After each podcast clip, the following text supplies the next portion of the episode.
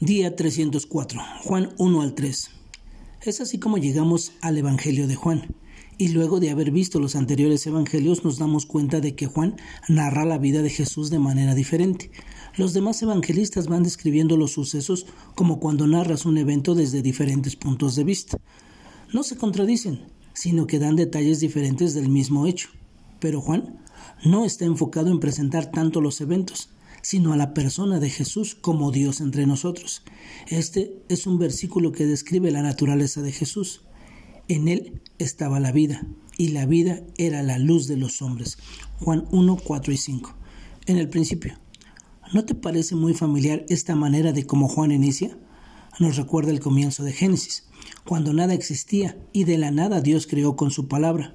Juan nos dice que en ese principio era el verbo y que el verbo era con Dios y el verbo era Dios. Juan nos está diciendo que Jesús es el agente creador del universo, que creó todas las cosas y que vino a habitar con los hombres. El Emanuel, Dios con nosotros, prometido por Isaías más de 700 años antes, morando entre los hombres. Él es la luz y esa luz resplandece en las tinieblas. Por eso, Él es la luz del mundo. Y ese verbo, la palabra viva de Dios, habitó entre los hombres. Esta palabra que hoy tienes en tus manos es la palabra de Cristo mismo. Ella es el testimonio de vida, muerte y resurrección. Las bodas de Caná. Jesús, su madre y sus discípulos se hallaban en un evento tan importante para la familia como unas bodas. Génesis inicia con una boda realizada por Dios mismo. Apocalipsis termina con las bodas del Cordero y Jesús realiza su primer milagro público en la celebración de estas bodas. Definitivamente las bodas son importantes para Dios, y aunque Jesús dice que su hora no había llegado aún, él complace amoroso la petición de su madre al convertir el agua en vino y librar de la vergüenza a aquella joven pareja que iniciaba su vida juntos. El corazón compasivo de Jesús es puesto en evidencia al cuidar, al estar cercano y al ponerse en el lugar de los hombres, también al honrar a su madre complaciendo su petición. En esta cultura estas cosas eran importantes y Jesús no lo pasó por alto. Así Él tampoco pasa por alto las circunstancias de tu vida.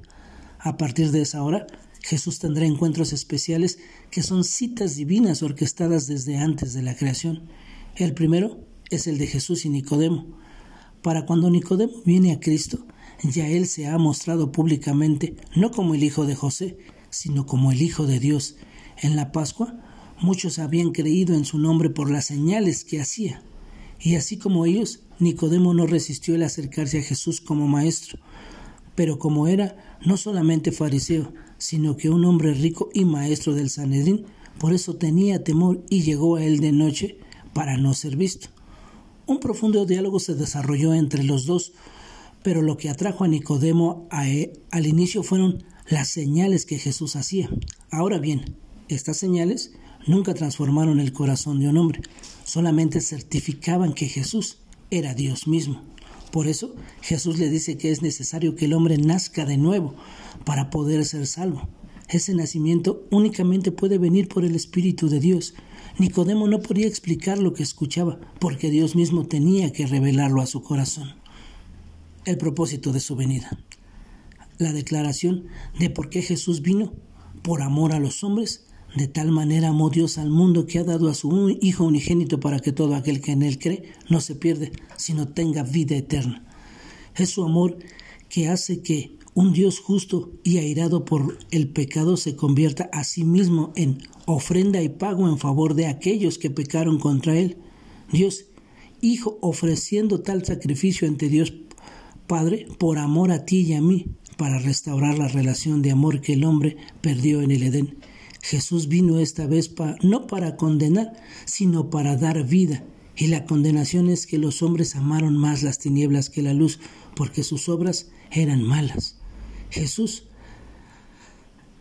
vino, pero Juan había venido para preparar el camino del Señor y dar testimonio de que el prometido de Israel estaba entre los hombres. Que tengas un excelente día y que Dios te bendiga.